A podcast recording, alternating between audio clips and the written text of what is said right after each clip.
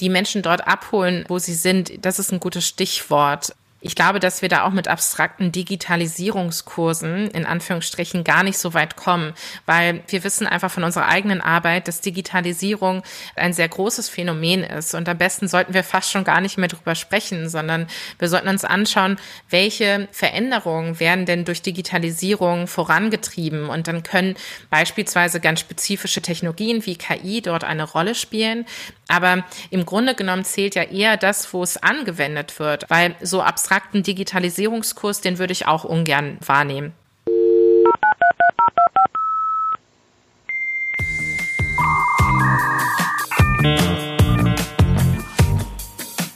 Das Internet ist für uns alle Neuland.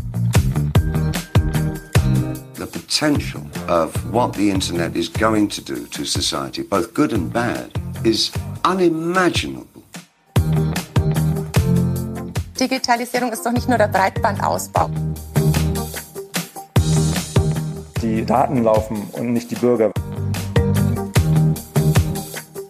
Ich bin drin. Das ist ja einfach.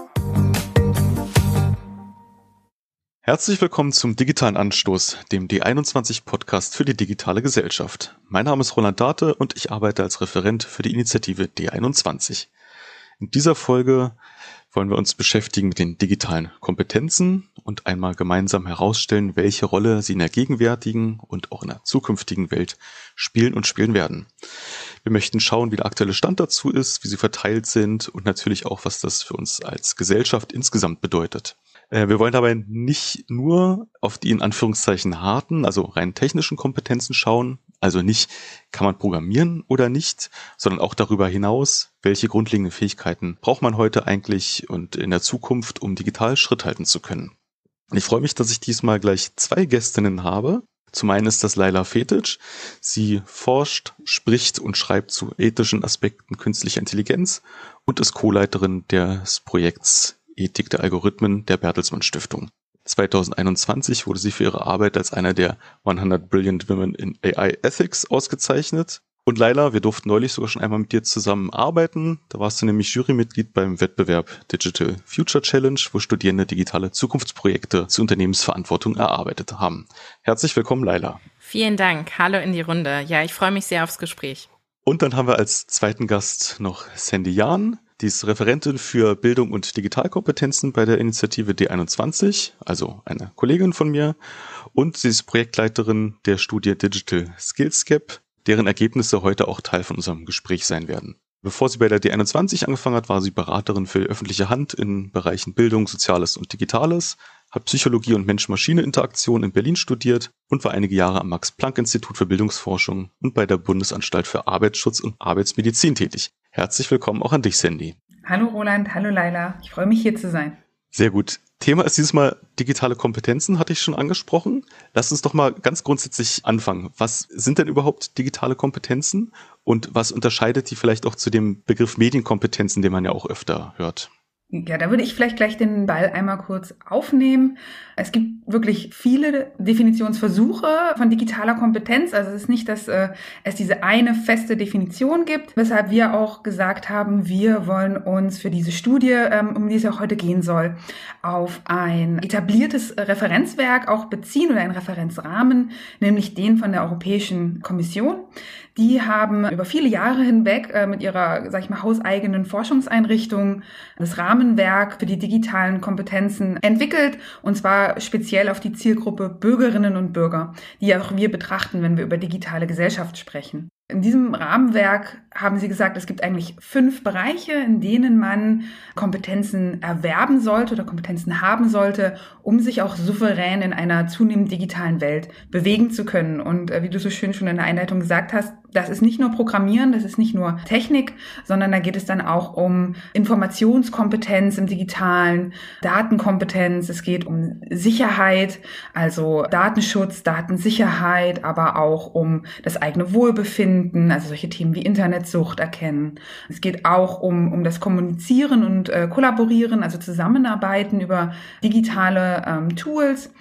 Und äh, letztendlich geht es auch darum, über diese Kompetenzen hinaus auch selbst in der Lage zu sein, sich digitale Kompetenzen anzuwenden oder auch die Möglichkeiten der Digitalisierung für die eigenen Bedürfnisse zu nutzen. Sprich, das ist ein sehr, sehr großes und breites Feld, in dem man sich dort bewegt, während zum Beispiel die Medienkompetenz etwas fokussierter ist, eher darauf abzielt, zu untersuchen, wie kompetent kann ich mit digitalen Medien interagieren, inwiefern kann ich zum Beispiel Beispiel soziale Netzwerke oder auch Online-Medien verstehen, nutzen und mich vielleicht auch vor Einflüssen schützen zum Beispiel. Aber es ist sehr beschränkt auf die digitalen Medien und weniger nochmal über dieses Feld hinaus, auch auf das, wie gesagt, eigene Wohlbefinden und so weiter einzugehen. Medienkompetenz ist ein Teil von digitaler Kompetenz, aber digitale Kompetenz ist nochmal größer. Ich würde da fast noch ergänzen wollen, wenn das okay ist. Sehr beeindruckend, dass vor allem auch die Europäische Kommission da so eine Definition auch gefunden hat. Ich glaube aber, wichtig ist ja bei dem Thema digitale Kompetenzen vor allem eins, dass die Personen zum einen verstehen, was sie da eigentlich sehen, zum anderen in der Lage sind zu reagieren oder aktiv Digitalisierung zu begreifen und zu verstehen und zum anderen, und das ist vor allem ein wichtiger Aspekt meiner Arbeit, ist das ethische Reflektieren. Die Komponente sehe ich auch vor allem bei dem Thema digitale Kompetenzen Kompetenzen, das Thema Reflexion, ähm, welche gesellschaftlichen, welche ethischen Folgen kommen äh, heraus aus der Digitalisierung und gleichzeitig, welche ethischen Reflexionen muss ich in die Digitalisierung hineintragen. Das ist, glaube ich, auch was, was vielleicht ganz gut überleitet, gleich auch zu den Ergebnissen der Studie. Leider ist das also was, wo du denkst, das muss eigentlich jeder im besten Fall in der Gesellschaft haben oder reicht es diese Verstehenkompetenz und Co. auch aus, wenn das einzelne Leute haben, die vielleicht an entscheidenden Positionen sitzen? Was mir an der Studie von D21 auch von euch also gefallen hat, ist eigentlich, dass ihr zeigt, dass wirklich jede Bürgerin, jeder Bürger digitale Kompetenzen braucht. Also wir sind umgeben von digitalen Tools. Sobald wir aufwachen, haben wir als Bürgerinnen schon die erste App an. Meistens ist es bei mir zumindest Twitter. Ich versuche das oft zu vermeiden, aber von der ersten Minute des Wachseins bis vielleicht auch zur letzten Minute sind wir umgeben von digitalen Mitteln. Und deshalb ist es für mich vor allem wichtig, dass wir eine gewisse Grundkompetenz haben, um mit diesen Mitteln auch wirklich gut umzugehen und sie auch zu nutzen und nicht nur sie zu nutzen, weil sie eben gerade da sind oder weil es technologisch möglich ist, sondern eben, weil wir auch ein Bedürfnis damit füllen können. Und das gefällt mir an eurer Studie, dass ihr vor allem auch die BürgerInnen fokussiert, denn ich glaube, wir brauchen da eine gewisse Grundkompetenz. Nun hat ja die Studie ganz viele spannende Ergebnisse zutage gefördert, aber im Großen und Ganzen eigentlich mal zwei große Gaps identifiziert, also Lücken ne, auf Deutsch. Eine davon ist die unterschiedliche Verteilung von Kompetenzen in der Bevölkerung. Sandy, vielleicht kannst du noch ein bisschen was zu den Ergebnissen sagen, was da genau rauskam und brauchen denn eigentlich alle gleiche Kompetenzen? Sehr, sehr gerne. Das Thema Brauchen, was man braucht, haben wir natürlich in der Studie nicht betrachtet. Umso mehr freue ich mich, dass äh, Leila wir da heute auch drüber sprechen und es einordnen. Was wir gemacht haben, ist natürlich ein Lagebild zu zeichnen, wie der aktuelle Ist-Stand natürlich ist in der Bevölkerung.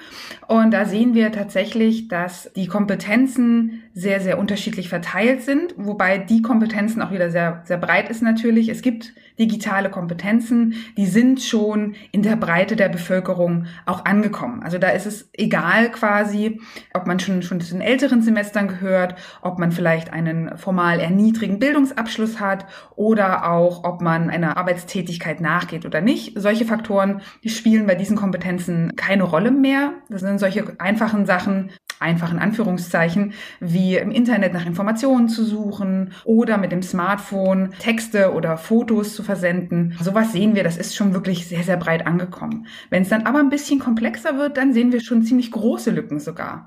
Und was wir vor allem sehen, ist, dass diejenigen, die bisher noch nicht so souverän in diesen Kompetenzen abschneiden, auch diejenigen sind, die wir in unserer anderen Studie, dem Digitalindex, auch identifizieren als die digital eher abseits stehenden. Also diejenigen, die prinzipiell auch eine geringere Nutzungsvielfalt von digitalen Anwendungen und Geräten aufweisen, häufig auch eine etwas geringere Offenheit zeigen gegenüber der Digitalisierung an sich und teilweise auch weniger Zugangsmöglichkeiten haben. Das heißt, diejenigen, die sowieso bisher noch nicht so die Digitalisierung für sich entdeckt haben, die haben auch häufig geringere Kompetenzen in diesem Bereich, was ja auch irgendwo intuitiv erscheint. Das sind zum einen, wie gesagt, ältere Generationen. Vor allem sehen wir einen Knick bei den 70-Plus-Jährigen, aber auch schon bei einigen Kompetenzen davor. Da geht es schon bei 50 los, dass weniger Kompetenzen einfach vorhanden sind. Dann sehen wir das auch sehr, sehr deutlich zwischen denjenigen, die einen formalen niedrigen Bildungsabschluss haben, das heißt Hauptschule oder gar keinen Abschluss, und denjenigen, die einen höheren Bildungsabschluss haben, das heißt Abitur oder Fachabitur oder höher. Da gibt es wirklich sehr, sehr große Lücken. Und wir sehen es aber auch bei einigen, sogar bei sehr vielen Kompetenzen bei den Geschlechtern, dass Frauen immer noch schlechter abschneiden, wobei wohlgemerkt wir eine Selbsteinschätzung abgefragt haben. Das muss man immer im Hinterkopf haben. Und letztlich auch, ob man berufstätig ist und in welchem Bereich. Das spielt auch eine große Rolle. Also wer in Bürojobs tätig ist, der hat ja auch viel mit Digitalisierung häufig zu tun heutzutage. Und diese Personen, die zeigen auch deutlich höhere Digitalkompetenzen als diejenigen, die in einfachen Tätigkeiten arbeiten oder vielleicht auch gar nicht arbeitstätig sind wo du gerade Bürotätigkeiten sowas angesprochen hast, mich jetzt mal interessieren, also das ist ja klar, ne, wenn ich mit Computer viel arbeite und im Internet bin, dann bin ich da wahrscheinlich fitter, als wenn ich das den ganzen Tag nicht mache. Aber wieso kann denn das ein Problem sein? Abgesehen davon jetzt, dass wir gesagt haben, man ist so in der digitalen Welt mit digitalen Medien umgeben, aber wir haben ja gehört, Grundkompetenzen an so vielen Stellen gibt's ja. Wieso könnte das also dann trotzdem problematisch sein? Ähm, du hast ja auch die Frage nach dem Rauchen gestellt, Roland, und warum ist das ein Problem? Ich glaube, das haben wir ganz gut gesehen, auch durch die Pandemiesituation, als sich ja auch sehr, sehr viel plötzlich in das Digitale verlagert hat, und zwar sehr viel schneller, als es davor noch der Fall war. Und einfach ganz viele Aspekte, nicht nur des beruflichen Lebens, also klar, solche Kompetenzen wie eine Videokonferenz einzurichten oder Office-Programme wie Textverarbeitungsprogramme oder Tabellenprogramme, Präsentationsprogramme bedienen, das sind Kompetenzen, die brauchst du natürlich natürlich vornehmlich in einem zum Beispiel Bürojob. Aber es ist schon ein Problem, wenn auch diejenigen, die das nicht für ihren Beruf brauchen, trotzdem nicht Anwendungen für sich nutzen können, wie zum Beispiel Textverarbeitungsprogramme und dann auch nicht in der Lage sind, zum Beispiel Bewerbungen zu schreiben oder Anschreiben äh, für, wenn man eine Wohnung mieten möchte zum Beispiel, braucht man mittlerweile ja auch häufig irgendwelche Dokumente, die man selber verfasst hat und so weiter. Also Lebensläufe für den Job. Solche ähm, Sachen, die braucht man ja auch, selbst wenn man nicht im Bürojob arbeitet. Oder auch wenn man beruflich fortkommen möchte, wenn man nochmal was Neues ausprobieren möchte, sich also weiterentwickeln möchte. Ein schönes Beispiel ist, wenn man zum Beispiel auf dem Bau arbeitet, natürlich braucht man dann keine Excel-Fähigkeiten.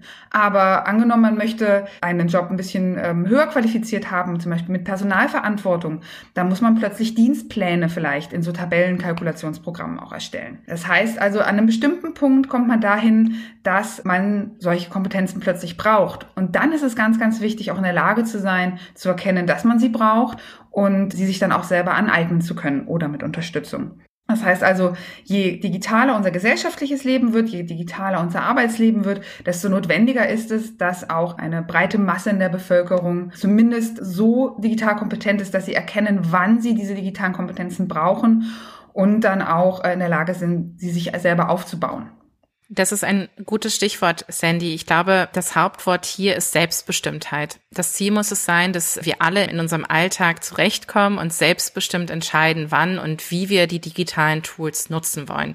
Ich komme ja aus der KI-Ethik und da kann ich einfach feststellen, dass Technologie oder künstliche Intelligenz und Algorithmen niemals neutral sind. Das heißt also immer dann, wenn wir digitale Technologien nutzen, dann laufen wir auch Gefahr, dass sich bestimmte Vorurteile, die wir schon in der Gesellschaft wiederfinden, stattfinden, durch die Nutzung und durch das, ja, durch das Aufkommen der Technologien reproduzieren. Und gerade die Gruppen, die von Diskriminierung stark betroffen sind, marginalisierte Gruppen, Frauen, ältere Menschen, aber auch Menschen mit einem Migrationshintergrund, Menschen, ähm, die einfach andere Erfahrungen haben als die Mainstream-Gesellschaft, die brauchen ein gewisses Verständnis dafür, dass sie besonders gefährdet sind bei der Anwendung von digitalen Tools. Und ich glaube, wir müssen dahin kommen, dass wir nicht nur Tools nutzen, sondern eben ihre Nutzung reflektieren. Und da hilft es einfach sehr, die dahinterliegenden Mechanismen auch zu verstehen. Also wie kommt es, dass die App beispielsweise mir die kürzeste Route empfiehlt? Da ist es gar nicht so wichtig zu verstehen, wie der Code aussieht oder wie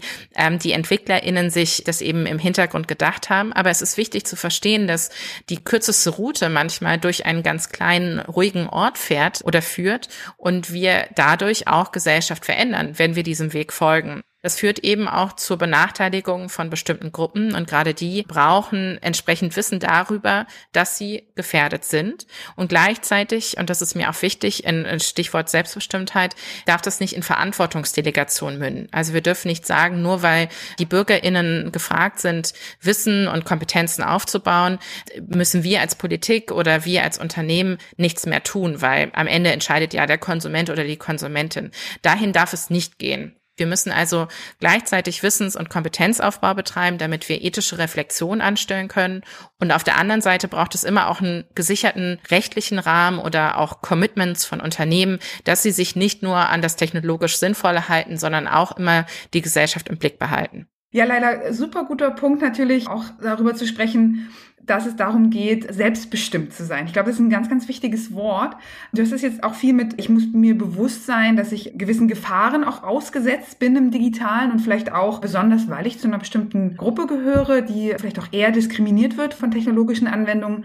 Ich würde aber vielleicht auch noch mal kurz einen Blick eher auch auf Chancen werfen, die mir, wenn ich zu einer bestimmten Gruppe gehöre, vielleicht auch entgehen würden, wenn ich diese digitalen Kompetenzen nicht habe. Das fand ich nämlich persönlich eine der spannendsten Einwürfe, die wir auch von einer Expertin in dieser Studie bekommen haben, die selbst äh, Soziologin ist und auch zum Thema äh, digitale Spaltung forscht. Und sie hat uns auch nochmal ähm, erklärt, dass wir sehen, dass bestimmte Gruppen, wie zum Beispiel formal niedrig gebildete oder ältere Menschen, wie gesagt, weniger Kompetenzen haben. Wir wissen noch selber aus eigener Forschung, dass sie prinzipiell auch äh, weniger digitale Technologien nutzen. Und was wir aber gar nicht so richtig bedenken, ist natürlich, dass es viele Innovationen gibt, die gerade für diese Gruppen unglaublich gewinnbringend sein könnten.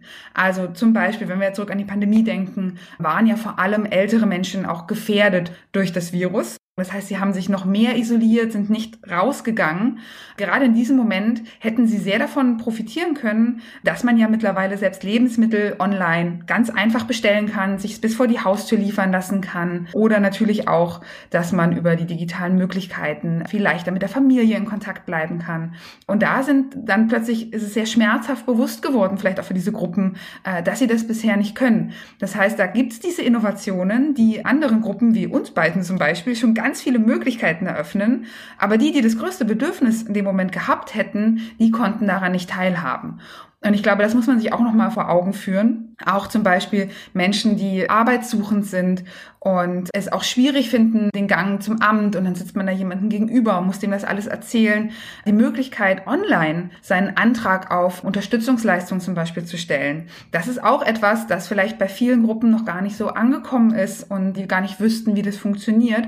Aber vielleicht würde es diesen Personen aber den Prozess sehr erleichtern. Das heißt, dieses Paradox, dass diejenigen, die von digitalen Innovationen besonders profitieren könnten, weil sie in bestimmten Lebenssituationen sind, die sie vielleicht auch marginalisieren, dass gerade diese aber die wenigsten Kompetenzen besitzen, das auch zu nutzen, ist, glaube ich, auch ein Punkt, äh, der, der uns bewusst sein muss und äh, den wir mitdenken müssen. Da hatten wir ja auch in der Studie die Erkenntnis, dass die Personen das insgesamt weniger das eigene Gefühl haben, dass sie überhaupt diese digitalen Kompetenzen ausbauen sollten und müssten. Ne? Also es schließt dann natürlich darauf an, dass ich gar nicht weiß, was ich eigentlich machen könnte. So, das ist wahrscheinlich das, was dann der treibende Faktor wäre. Und wir haben auch festgestellt, dass geringer kompetente Gruppen auch mehr Schwierigkeiten haben, sich neues Wissen anzueignen. Sandy, kannst du dazu noch was sagen vielleicht? Ja, wo das tatsächlich sogar ein wunderbarer Schlag nochmal zu Lailas anderem Argument war, nämlich der Selbstverantwortung. Also wie viel Verantwortungsdelegation findet hier auch statt? Weil genau, wir sehen tatsächlich, dass diese Gruppen selbst weniger das Bedürfnis haben oder auch die Notwendigkeit sehen, dass sie sich selber fortbilden in diesem Bereich. Vielleicht auch, weil sie gar nicht wissen, welche Chancen äh, ihnen dadurch entgehen würden. Oder auch vielleicht, weil es unglaublich schwierig erscheint. Deswegen sehen wir auch gerade bei diesen Gruppen auf die Frage, Frage hin, welche digitalpolitischen Schwerpunkte Sie setzen würden, dass Sie viel eher sagen, wir wünschen uns einen stärkeren Verbraucherschutz. Wir wollen, dass es Regulierungen gibt. Wir wollen, dass, wenn wir uns im Digitalen bewegen, wir auch geschützt werden. Und Sie sagen sehr viel seltener, ja, wir brauchen viel bessere Weiterbildungsmöglichkeiten und Qualifizierungsmöglichkeiten für die digitale Welt. Während diejenigen, die schon sehr kompetent sind, die sich sehr gut auch bewegen im Digitalen und das auch viel für sich nutzen, die wollen sogar noch mehr Weiterbildung Weiterbildungs- und Qualifizierungsmöglichkeiten. Wahrscheinlich, weil sie erkannt haben, dass es eine so schnelle Transformation ist, die ein ständiges Dazulernen und, und auch Schritt halten bedarf. Also das heißt, wenn wir jetzt die Verantwortung nur abwälzen auf die Bürgerinnen und Bürger und sagen, hier, ihr müsst doch aber wissen, dass ihr euch weiterbilden müsst, weil das ist ja ganz, ganz wichtig, da können wir euch jetzt auch nicht helfen, das wäre genau der falsche Weg, sondern ich glaube, dass es da auch ganz viel an die Hand nehmen braucht und auch das Aufzeigen von Chancen und Möglichkeiten, sich auch niedrigschwellig weiterzubilden. Sandy, da kann ich ganz gerne anschließen, weil den Punkt finde ich sehr stark. Ich glaube, neben dem Stichwort Selbstbestimmtheit braucht es genau das, was du sagst, nämlich Solidarität. Und das kann sich auf mehreren Ebenen abzeichnen. Entweder Solidarität durch einen guten Regulierungsrahmen, der beispielsweise Menschen schützt, aber auch Menschen befähigt dazu, ihre Möglichkeiten auch auszunutzen und gleichzeitig aber auch Solidarität vielleicht im Zwischenmenschlichen. Ich erinnere mich an letztes Weihnachten, da habe ich eine IT-Sprechstunde für meine Familie eingerichtet, weil wir uns bei einer Zoom-Konferenz sehen wollten. Und es ist wirklich dann über zwei, drei Stunden so gegangen und es war eine kurze 101-Einführung in, wie nutze ich einen Laptop und eine Webcam und wie komme ich eigentlich in diesen Zoom-Call. Und ich glaube, da braucht es einfach auf allen Ebenen diese solidarischen Anstrengungen, damit Menschen, die vielleicht erstmal per se nicht so viel mit Digitalisierung zu tun haben, trotzdem nicht den Anschluss verlieren.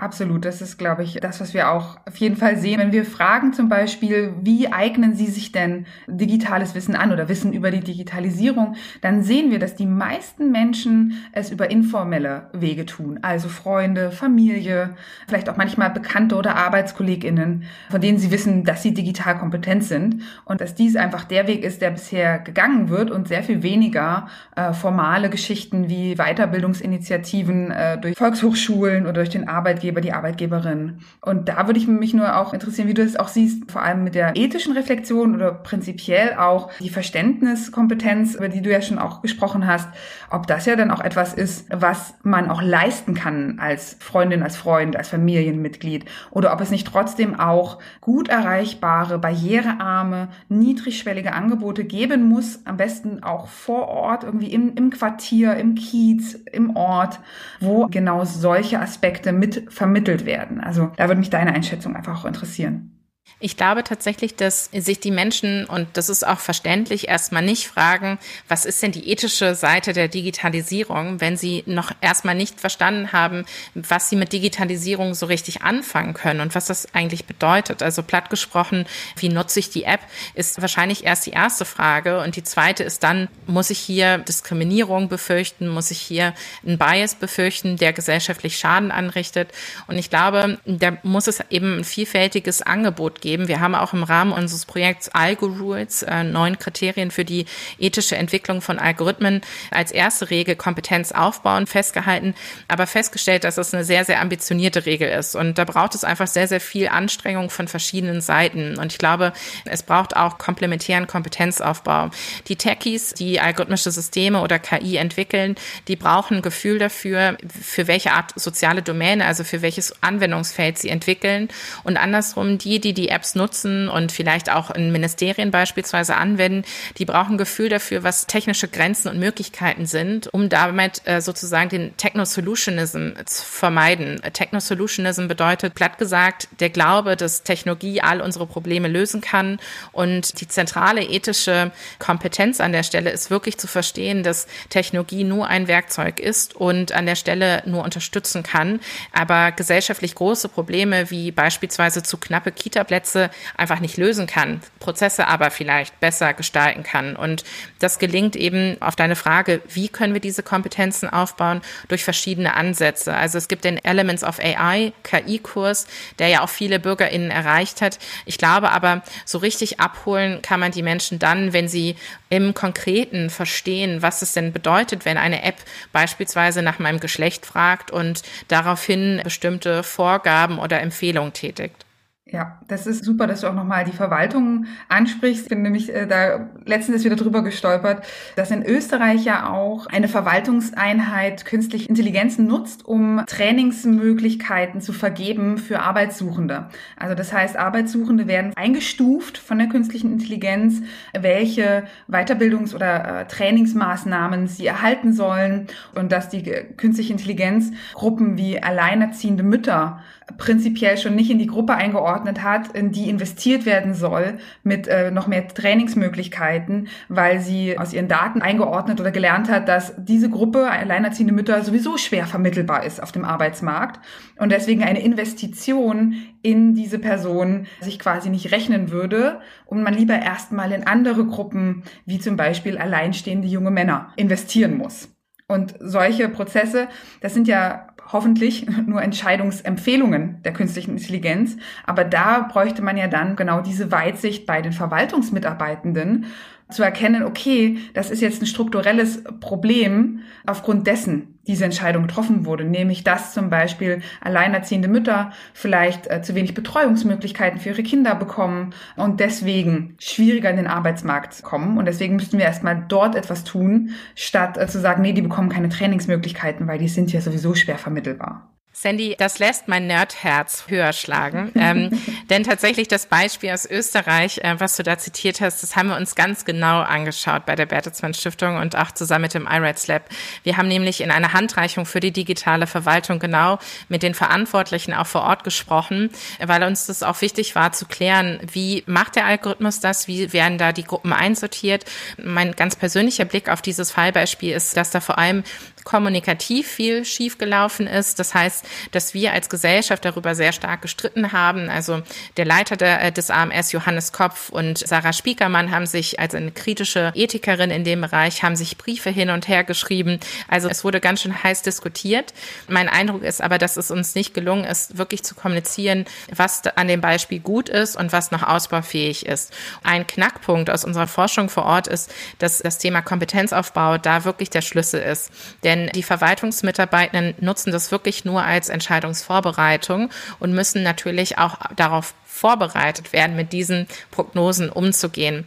Dementsprechend ähm, ist es gar nicht so einfach, an dieser Stelle vom Kompetenzaufbau zu sprechen oder digitale Kompetenzen, denn wie leicht lasse ich mich beeinflussen, wenn der Computer Nein sagt? All das sind noch teils unerforschte Fragen, die wir haben und wir brauchen aber gleichzeitig schon die Kompetenzen, damit umzugehen. Und ich glaube, hier zeigt sich wirklich, wie diffizil das äh, Thema ist, digitale Kompetenzen in der Verwaltung und dass es sich eben nicht nur um rein technische oder Coderfähigkeiten handelt. Du hattest ja äh, vorhin auch schon mal angesprochen, Diskriminierung von einzelnen Gruppen, ne? Äh, was ja genau hier mit reinspielt, ist ja dann die Frage, was wird irgendwie auch an Daten reingefüttert und ein super komplexes Feld, ne, was jetzt auch weit über das quasi erstmal hinausgeht, was wir auf gesellschaftlicher Ebene, glaube ich, an, an Kompetenzen erstmal so meinen. Da gleich die Frage, das ist doch eigentlich unverantwortlich, wenn ich so eine digitalen Kompetenzen einem Mitarbeiter, einer Mitarbeiterin von einem Amt aufbürde, dem ich quasi sagen muss, du musst ja verstehen, wie funktioniert das und dann deine Entscheidung zu treffen. Das ist ja schon ein größerer Sprung, den man den Menschen da voraussetzt. Oder müsste man da nicht eigentlich viel früher ansetzen? Also als Sozialwissenschaftlerin weiß ich, wie mühselig Statistikkurse sind. Von daher will ich die jetzt auch nicht allen in der Gesellschaft zumuten. Theoretisch bräuchte es ein gutes statistisches äh, Wissen, um zu verstehen, wie algorithmische Systeme und KI funktionieren. Aber das ist, glaube ich, nicht das Ziel. Und ich glaube, du triffst es dann ganz gut. Verwaltungsmitarbeitende die müssen auch an die Hand genommen werden bei solchen komplexen Entscheidungssystemen. Und wir dürfen auch, glaube ich, nur das einsetzen, was Verwaltungsmitarbeitende dann auch verstehen und nachvollziehen können. Das heißt also, der Einsatz von sehr komplexen neuronalen Netzen wäre erstmal sehr kritisch zu beurteilen, weil ich glaube, dass wir alle noch nicht genau verstehen, wie dort Entscheidungen passieren. Und deshalb ist an der Stelle vielleicht manchmal einfacher besser. Und gleichzeitig glaube ich, dass wir lediglich den Raum eröffnen müssen, damit Verwaltungsmitarbeitende auch in sehr diversen Teams miteinander sprechen. Denn nur wenn ich beispielsweise auch ähm, diverse Stimmen an meinem Arbeitsplatz Arbeitsplatz finde, die sich zu dem Thema vielleicht auskennen oder die sich zu dem Thema positionieren, gelingt es, einen ganzheitlichen Blick auf die Sache zu bringen. Das heißt also, um nochmal auf deine Frage zurückzukommen, ich sehe schon den Hang, dass wir unsere Verwaltungsmitarbeitenden überfordern mit dem Anspruch, KI und Algorithmen zu verstehen. Ich glaube aber, dass wir das institutionell lösen müssen. Wir brauchen diverse Teams in der Verwaltung und wir brauchen genug Zeit und Raum, um über solche Systeme und die Nachteile und Vorteile zu sprechen. Jetzt fällt mir so ein bisschen auf, auch hier wieder bei der Verwaltung, dass du ja schon auch gesagt hast, dass es nicht darum geht, dass Verwaltung oder Verwaltungsmitarbeitende, dass die unbedingt digitale Tools anwenden können, sondern genau, dass sie, wie gesagt, auch die Implikationen dahinter verstehen und auch verstehen, wozu das führt. Und das haben wir, finde ich, jetzt irgendwie bei fast allen Gruppen festgestellt. Und ähm, das ist auch was, was wir in unserer Studie gesehen haben. Deswegen würde ich vielleicht da kurz noch mal eine Einordnung vornehmen, dass wir schon gesehen haben, zum einen, dass das Anwenden von digitalen Anwendungen oder Geräten, dass das ja schon sehr, sehr gut funktioniert und dass ich glaube auch Verwaltungsmitarbeitende das zum Beispiel schon gut können und auch ältere Personen. Also meine Mama würde mich, glaube ich, hauen, wenn ich jetzt sage, sie ist eine ältere Person, aber ich nehme jetzt mal meine Mama, äh, die kann wunderbar mit ihrem Smartphone umgehen, kann damit ganz viel schon machen, aber ich glaube, sie versteht bei ganz vielen Dingen noch gar nicht, was das jetzt wirklich bedeutet und welche Gefahren da vielleicht auch lauern oder welche negativen Konsequenzen. Das zeigt mir aber auch nochmal so ein bisschen, du hast gesagt, nicht alle können ja jetzt Statistikkurse machen. Und da würde ich ja total zustimmen. Also ich erinnere mich aus meinem Psychologiestudium, das war schon echt schwierig und anstrengend. Aber was man ja schon da so ein bisschen raushört, ist, vielleicht braucht es auch viel mehr Kurse oder andere Möglichkeiten, die sehr zielgruppenspezifisch sind und vor allem szenarienspezifisch. Also die Verwaltungsmitarbeitenden, dass die tatsächlich dann auch geschult werden in genau diesen Szenarien, in denen sie sich ja dann auch wiederfinden werden während es zum Beispiel vielleicht Kurse braucht für Menschen wie meine Mama. Das ist ja super, ist, wenn sie Facebook nutzen, aber dass sie vielleicht nicht den äh, Facebook-Anwendungen unbedingt erlauben sollten, auf ihr gesamtes Kontaktbuch zuzugreifen, weil ansonsten kriege ich auch ständig Einladungen, irgendwelches Animal Farming zu machen, was ich jetzt persönlich auch gar nicht möchte. Genau, vielleicht können wir da nochmal auf diesen zweiten großen Gap zurückkommen, der sich ja auch so ein bisschen äh, subsumieren lässt unter Stichwort Transferkompetenz. Das heißt, den ersten großen Schritt, den wir immer sehen bei den Menschen, ist erstmal, ich beginne irgendwas zu nutzen und dann ist es aber an ganz vielen Stellen erstmal wie so eine, so eine kleine Insel. Ne? Okay, man weiß, hier ist WhatsApp, dann klicke ich darauf, aber der Transfer oder zu verstehen, was das überhaupt ist, zu sagen, ich könnte auch einen anderen Messenger bei mir installieren und könnte den auch nutzen der ist, glaube ich, der zweite größere Schritt und der führt uns ja am Ende auch zu dem ganzen Bereich eigene Fähigkeiten, Kompetenzen anzueignen. Genau, lass mich da vielleicht einfach, weil ich glaube, du hast es gerade, finde ich, schon sehr, sehr schön eingeführt, Roland. Lass mich da einfach zwei Beispiele kurz bringen. Das eine Beispiel ist, das habe ich auch vorhin eingangs schon gesagt, in der breiten Bevölkerung sind solche Anwendungskompetenzen schon gut angekommen. Also im Internet nach Informationen suchen mit der Suchmaschine ihrer, eurer Wahl. Das können sowohl die Ältesten, das können auch die mit einer formal niedrigen Bildung, das können Frauen wie Männer. Da sehen wir das ganz breit, die können das eigentlich alle. Aber der nächste Schritt wäre dann zum Beispiel, okay, ich habe Informationen gesucht und habe dann ganz viele verschiedene Seiten, Quellen sozusagen, die mir jetzt etwas dazu erzählen. Wir sehen, dass es schon einen beträchtlichen Unterschied macht, zum Beispiel wie alt ich bin oder wie hoch meine Bildung ist, ob ich gleich das erstbeste Ergebnis nehme und mich dann auf diese eine Quelle verlasse oder ob ich mehr als eine Quelle prüfe, um zum Beispiel auch zu schauen, naja, hat vielleicht die Welt anders darüber berichtet als der Spiegel, als vielleicht auch Medien wie RT Deutschland, die ja sowieso kritisch einzuordnen sind. Und dass ich auch erkenne, dass es oben ein gesponserter Post ist, ne? Genau, da hat Roland vollkommen recht. Ob ich erkenne, genau, ist das eine Meinung, ist das ein Kommentar, ist das eine gesponserte Anzeige oder ist es wirklich eine valide Quelle?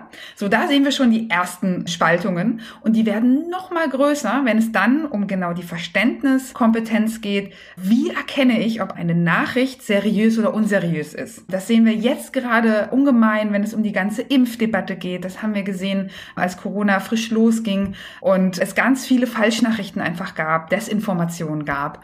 Das voneinander zu unterscheiden und zu erkennen, welchen Nachrichten kann ich trauen und welchen nicht.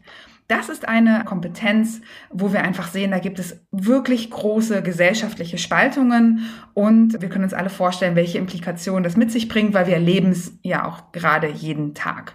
Und ein anderes Beispiel, was ich auch noch gerne bringen möchte, weil es auch, glaube ich, etwas ist, was bisher noch weniger beleuchtet ist als äh, diese Thematik, ist, dass wir sehen, dass vor allem jüngere Menschen, aber auch mit höherem Alter jetzt auch schon, dass die in der Lage sind, Inhalte in soziale Netzwerke einzustellen. Also die können auf Facebook, auf Instagram, auf Twitter können die Texte, Videos, Bilder posten, einstellen. Das geht.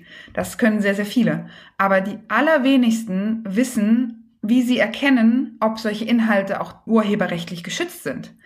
Das heißt, es passiert wirklich schnell und ich habe solche Fälle selber schon auch auf Twitter gesehen, dass Leute zum Beispiel Bilder einstellen, die urheberrechtlich geschützt sind und dann mit hohen Geldbußen zum Beispiel auch rechnen müssen. Das heißt, auch da ist wieder eine Verständniskompetenz. Nicht alles, was im Internet so umherschwebt, ist frei zugänglich und kann auch frei geteilt werden und verwendet werden, sondern auch da gibt es einen rechtlichen Rahmen, den ich kennen muss und wo ich wissen muss, wie ich das erkenne. Und diese Kompetenz, die fehlt an ganz, ganz vielen Stellen bisher. Ja, das ist ein, doch ein gutes Stichwort. Ich finde, das zeigt eure Studie auch ganz eindrucksvoll und das hast du auch gerade hier nochmal gezeigt. Kompetenzaufbau ist vor allem wichtig, zielgruppenspezifisch und anwendungsorientiert.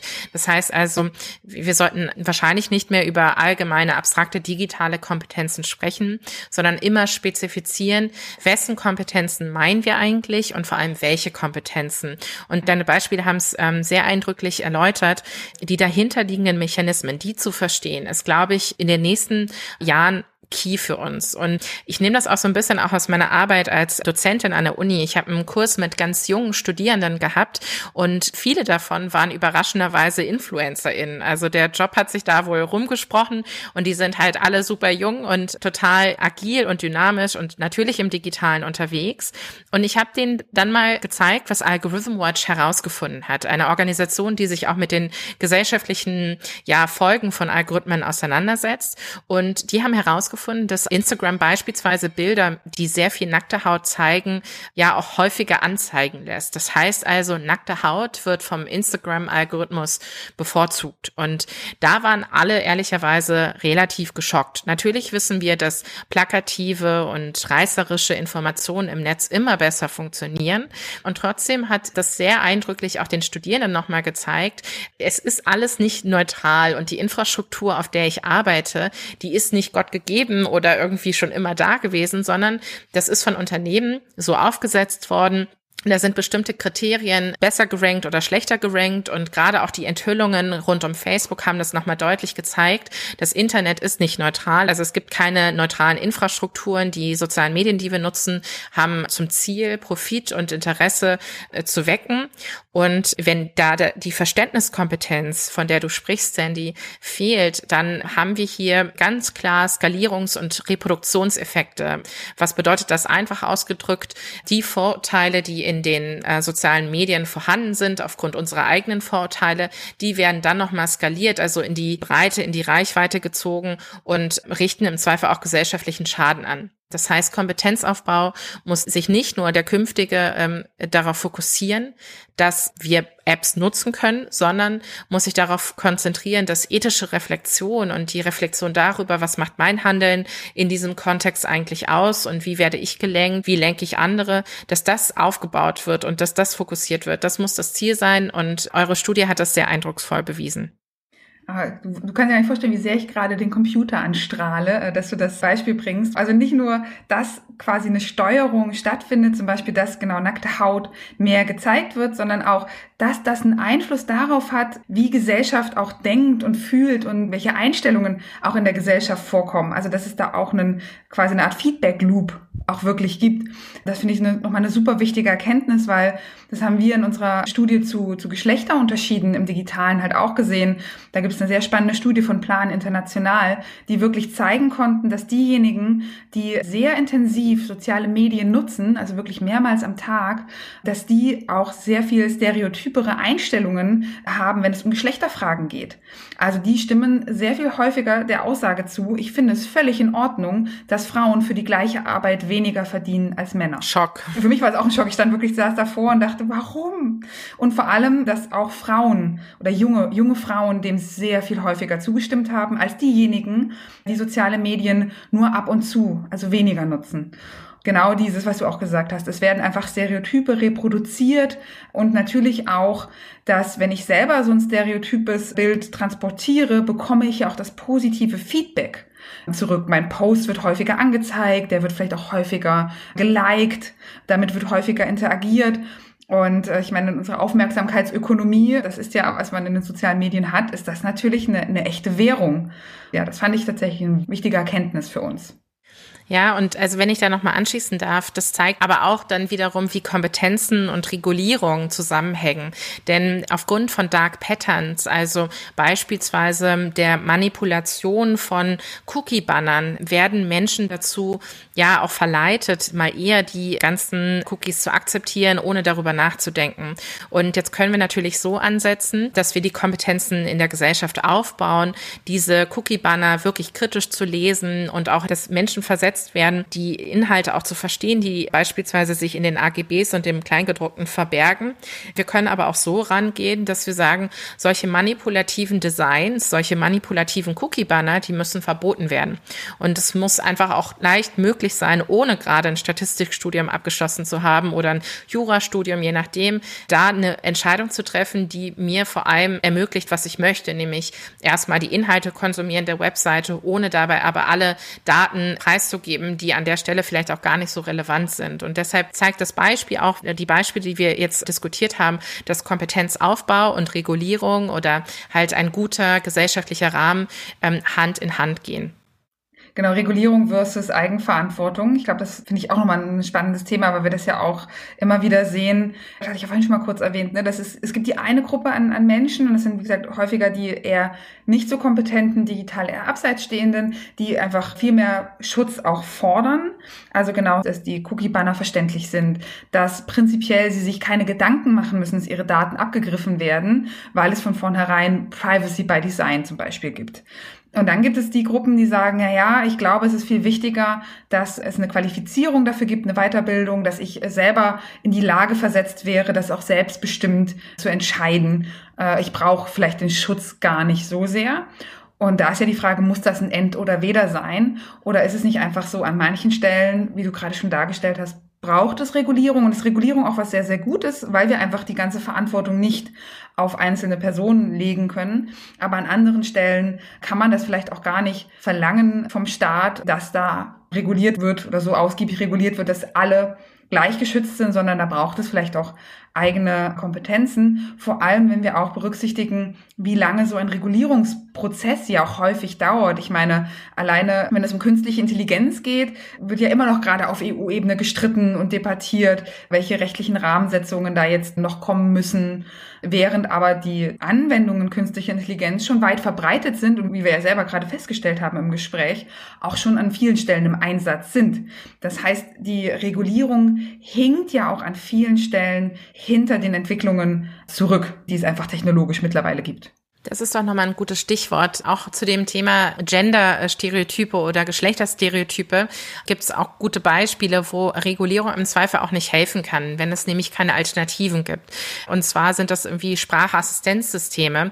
Wir kennen es von uns zu Hause, Alexa, Siri, wie sie alle heißen das sind einfach Systeme, die vor allem auf Frauenstimmen basieren und vor allem in der Vergangenheit, das hat man Gott sei Dank angepasst, auf misogyne, also beleidigende Hinweise, was das Geschlecht angeht, halt noch freundlich reagiert haben und damit im, im Grunde genommen Geschlechterungleichheit reproduziert und verstärkt haben.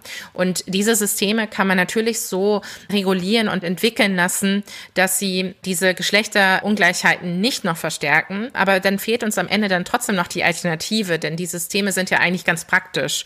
Und wir haben gerade bei der Bertelsmann Stiftung zusammen mit dem Superlab ein Fellowship abgeschlossen, das hieß The New New. Und da ging es gerade darum, auch Alternativen aufzuzeigen. Und da haben wir zwei Projekte gefördert, die beispielsweise Sprachassistenzsysteme auf Basis auch von Transstimmen ähm, oder queeren Stimmen entwickeln wollten und die eben damit auch eine Alternative zu den gängigen Modellen, die irgendwie auch sehr stereotypisch sind, anbieten wollten. Und da hilft hilft auch Regulierung nicht, aber vielleicht hilft an der Stelle das Verständnis der Konsumentinnen, dass sie auch eine Alternative haben und dass sie eben mit ihrer ethischen Reflexion auch Entscheidungen treffen können, die einen Einfluss darauf haben, wie wir mit digitalen Mitteln in Zukunft umgehen wollen.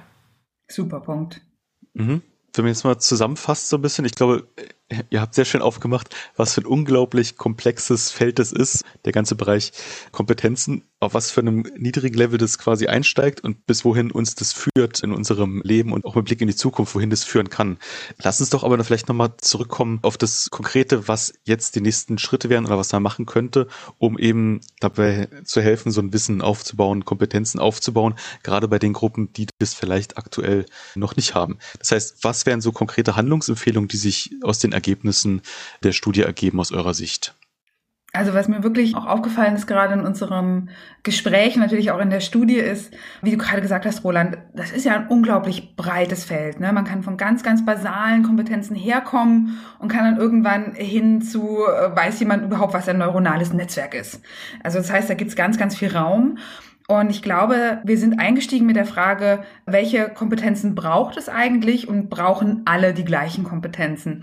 Und ich glaube, hier wäre es ja schon mal sehr sinnvoll anzusetzen, dass es vielleicht verbesserte Erkenntnisse darüber geben muss, welche Kompetenzen denn auch wirklich notwendig sind, also die Basis sein sollten, Basiskompetenzen, das zu definieren und dann auch eine Möglichkeit zu schaffen, die auch in gewissem Maße zu messen, also eine, Zielfestlegung auch zu machen. Ich orientiere mich da immer gerne dran, was die Europäische Union macht, weil ich finde, die machen echt richtig gute Sachen auch in dem Bereich schon. Und die haben ja ähm, jetzt erst Anfang des Jahres ihre Kompetenzagenda veröffentlicht, wo sie nämlich auch gesagt haben, wenn wir den digitalen Wandel, aber auch zum Beispiel den ökologischen Wandel, den Klimawandel gestalten wollen, dann braucht es Kompetenzen, Kompetenzaufbau in der Bevölkerung. Und die haben vier messbare Ziele formuliert. Und eins davon ist, 70 Prozent der Bevölkerung in Europa müssen Basiskompetenzen im Digitalen haben und haben dann ihre eigene Definition davon, was Basiskompetenzen sind.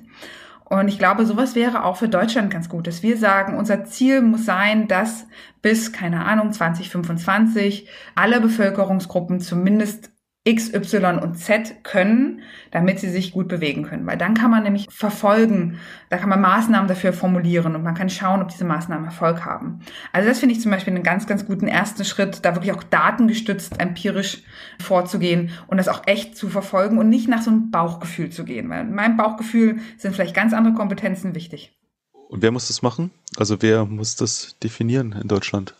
Ja, leider, ich würde sagen, Organisationen wie eure und unsere. Also ich glaube, die, dass das nicht alleine Verantwortung der Politik sein kann, zumindest äh, sich darüber Gedanken zu machen, sondern da braucht es, glaube ich, einen breiten, ich würde es mal Pakt für Kompetenzen auch nennen, wo Zivilgesellschaft, Wissenschaft, Wirtschaft, wo wir auch zusammenkommen und gemeinsam darüber nachdenken und das formulieren. Also das wäre meine Vorstellung. Ja, äh, Sandy und Roland, ich glaube, ihr habt es ganz gut auf den Punkt gebracht. Wir haben jetzt über super viel diskutiert und das zeigt einfach auch, wie komplex der Kompetenzaufbau ist. Es ist einfach sehr schwer festzuhalten, ne? wo fängt es an, wo hört es auf. Und ich kenne das so ein bisschen aus der KI-Ethik-Debatte. Alle finden es ganz toll und jeder also äh, promotet das und möchte das auch gerne irgendwie umsetzen. Aber dann fehlt es an wirklich praktikablen Lösungen. Und so ähnlich ist es, finde ich, auch beim Kompetenzaufbau. Alle rufen es von den Dächern und möchten es und gleichzeitig gleichzeitig fühlen sich noch nicht so wirklich alle angesprochen, da auch mitzuwirken. Und das, was du jetzt als letztes gesagt hast, Sandy, ist, glaube ich, der Schlüssel trotzdem dazu, nämlich das Verständnis davon, dass wir das nicht alles alleine schaffen. Politik kann einen gewissen Rahmen setzen und ich glaube auch, die schulische Bildung kann hier sehr helfen, für künftige Generationen eine gute Grundlage zu legen. Aber wir brauchen auch außerschulische Bildung, Training on the Job, sehr spezifisches Training, auch für die Verwaltung beispielsweise, wo auch nicht nur die Verwaltung gefragt ist, sondern eben auch Zivilgesellschaft, da reinzugehen und zu unterstützen und zu helfen. Gemeinsam packen wir es, ist vielleicht eine olle Phrase, die wir alle schon gehört haben, aber ich glaube, gerade beim Kompetenzaufbau ist das der Schlüssel, wie wir auch in den nächsten Jahren Wissen vermitteln können, was BürgerInnen selbstständig die digitale Transformation mitgestalten lässt und gleichzeitig eben auch das Solidarische stärkt und uns auch dafür sensibilisiert, dass Digitalisierung Vor- und Nachteile hat und nicht nur für die einzelne Person, sondern eben auch gesamtgesellschaftlich betrachtet. Nun hatten wir vorhin schon einmal angesprochen, dass manche Menschen sehen, dass sie Notwendigkeit haben, Kompetenzen weiter aufzubauen und andere das erstmal gar nicht so haben, weil wir sagen, du musst erstmal ein gewisses Level erreicht haben, um zu sehen, was bringt mich denn eigentlich weiter. Jetzt hast du gerade gesagt, Training on the Job etc. Das heißt, wir haben an vielen Stellen wahrscheinlich erstmal Angebote. Was ist denn mit denen, die vielleicht gar nicht von sich aus auf diese Angebote eingehen, nicht danach suchen? Bräuchte es irgendeine Form von Verpflichtungen dafür für alle Bürgerinnen und Bürger? Ich glaube, das ist ganz schwer. Also man lernt ja im Zweifel immer nur das gerne, was man gerne lernen möchte und nicht zu dem man gezwungen wird. Wir kennen es wahrscheinlich alle von den Hausaufgaben in der Schule. Da gab es einfach welche, die man per se ungern machen wollte. Und das gebe ich jetzt einfach offen zu. Da ist man auch dann stur. Zumindest kenne ich das von mir. Von daher, so eine Pflicht hilft, glaube ich, an der Stelle gar nicht weiter. Ich glaube, der Schlüssel ist da wirklich, dass die Bedarfe geweckt werden und dass erkannt wird, dass beispielsweise der Einsatz von algorithmischen Systemen System in bestimmten Lagen helfen kann. Und wenn da sozusagen der Bedarf geweckt wird, dann entwickeln Menschen von ganz alleine das Bedürfnis und die Neugier dazu, auch was zu lernen. Ich glaube, wir sind auch an dem Punkt, dass wir noch mehr Angebote schaffen müssen, die sich äh, explizit damit auseinandersetzen, beispielsweise zum Thema künstliche Intelligenz, beispielsweise zu algorithmischen Systemen in der Verwaltung. Das sind immer noch Nischenthemen und ich glaube, wir können da noch mehr tun, um Angebote zu schaffen für den Fall, dass wenn Verwaltungsmitarbeiter Mitarbeitende dann wirklich Blut geleckt haben, dann die Kurse auch bereitstehen und die Möglichkeiten da sind, um, um das abzudecken. Würde ich dir absolut zustimmen, Laila. Ich glaube, Pflicht bringt wirklich nicht sehr viel. Und wenn wir vielleicht auch noch einfach über Bürgerinnen und Bürger sprechen, dann würde ich auch immer sagen, man muss sie vielleicht auch einfach viel mehr dort abholen, wo sie sind. Und zwar, das meine ich jetzt wirklich im Sinne dieses Wortes, einfach in ihrer Lebensrealität. Also sei das im Seniorenverein, sei das in der Schule, sei das in der Ausbildungsstätte, sei das beim Arbeitgeber oder der Arbeitgeberin oder vielleicht auch in irgendwelchen Sportvereinen, wo auch immer die Leute quasi sich die meiste Zeit aufhalten, ihnen dort vielleicht auch etwas anzubieten, immer verknüpft mit einem Nutzen für sie selbst. Also das ist genau solche Szenarien, wo bringt dir das denn was? Auch aufgemacht werden, um es ihnen schmackhaft zu machen, dass es ihnen wirklich auch etwas bringt, dort Kompetenzen zu erwerben. Und ich glaube, wie du leider, dass wenn man dann erstmal eine Kompetenzen anfängt, dass man die erwirbt, dann wird einem auch schnell äh, deutlicher, ah, ich kann das bin vielleicht auch neugierig, was es noch gibt. Und mir fällt es dann auch leichter, immer mehr aufzubauen. Aber ich glaube, diese Initialhürde, die ist einfach, glaube ich, bei vielen noch relativ hoch.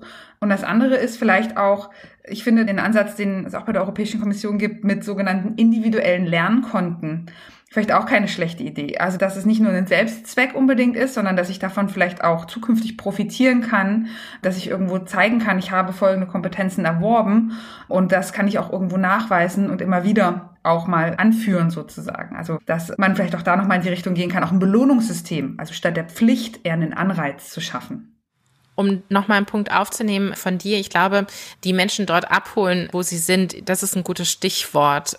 Ich glaube, dass wir da auch mit abstrakten Digitalisierungskursen in Anführungsstrichen gar nicht so weit kommen, weil wir wissen einfach von unserer eigenen Arbeit, dass Digitalisierung ein sehr großes Phänomen ist. Und am besten sollten wir fast schon gar nicht mehr drüber sprechen, sondern wir sollten uns anschauen, welche Veränderungen werden denn durch Digitalisierung vorangetrieben? Und dann können beispielsweise ganz spezifische Technologien wie KI dort eine Rolle spielen.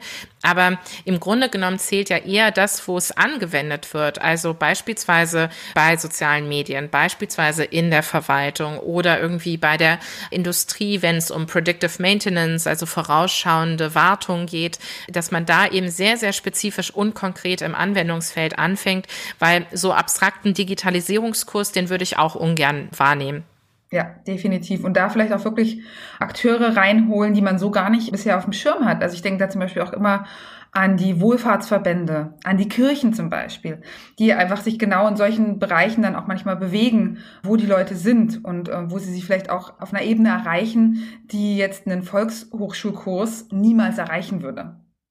Ja, vielen Dank dafür. Ich glaube, das war doch eine, eine, sehr spannende Diskussion über ein, wie gesagt, sehr komplexes und sehr breites Feld. Ich bedanke mich erstmal ganz herzlich bei euch beiden für einen tollen Input und die spannende Unterhaltung. Und wo kann man euch denn sonst noch so sehen, hören oder folgen, wenn man mehr noch von euch wissen möchte? Laila, vielleicht du zuerst?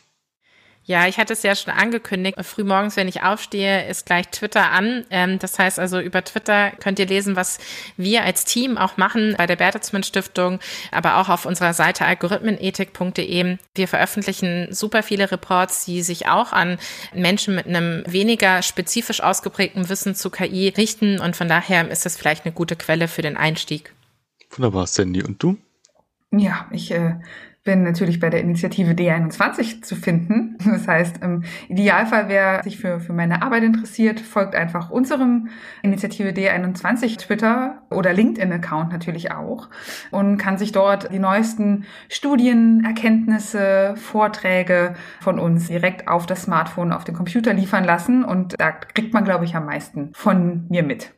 Dann noch ein kleiner Tipp zum Abschluss. Laila war nämlich, wie am Anfang auch schon kurz erwähnt, Mitglied in der Jury der Digital Future Challenge. Die haben wir als Initiative D21 gemeinsam mit der Deloitte Stiftung gemacht.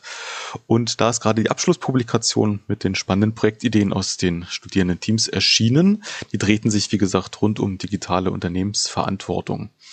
Begleitet wird die Publikation von einer kleinen Podcast-Serie, die heißt Shaping the Digital Future und ihr findet sie in allen Podcast-Verzeichnissen. Wir verlinken die natürlich aber auch bei uns in den Show Notes. In den sechs Folgen geben da die Studierenden Einblicke in die Entstehung ihrer Projektideen. Auf jeden Fall kurzweilig zu hören und inspirierend, also hört da gerne mal rein. Das kann ich nur bestätigen. Also die Studierenden waren richtig, richtig engagiert und super kreativ unterwegs. Also ein ganz tolles Projekt, was eben zeigt, was man mit Digitalisierung auch alles Positives bewirken kann. Ja, das freut uns sehr, das positive Feedback leider. Vielen Dank. Und damit insgesamt nochmal ein Dank an euch. Wie gesagt, eine sehr spannende Unterhaltung. Das letzte Wort gehört euch. Ich kann den Dank nur zurückgeben. Es war super spaßig. Äh, vielen Dank für die Gespräche und einfach für eure tolle Arbeit. Auch von mir. Vielen Dank. Ich, Lala, ich wollte schon lange mal mit dir schnacken. Ich bin froh, dass wir das hier geschafft haben und hoffe, wir führen das bald nochmal fort. Es hat wirklich viel Spaß gemacht. Auf Twitter dann. Das war natürlich gelogen, dass das letzte Wort euch gehört, weil jetzt kommt noch der kleine Abspann. Ihr findet uns nämlich natürlich bei Apple Podcast, Spotify, Google Podcast, Audible und überall da, wo es Podcasts gibt. Für Feedback, Themenwünsche oder digitale Motivation erreicht uns über Twitter als Initiative D21 oder per Mail an podcast.initiative D21.de. Macht's gut!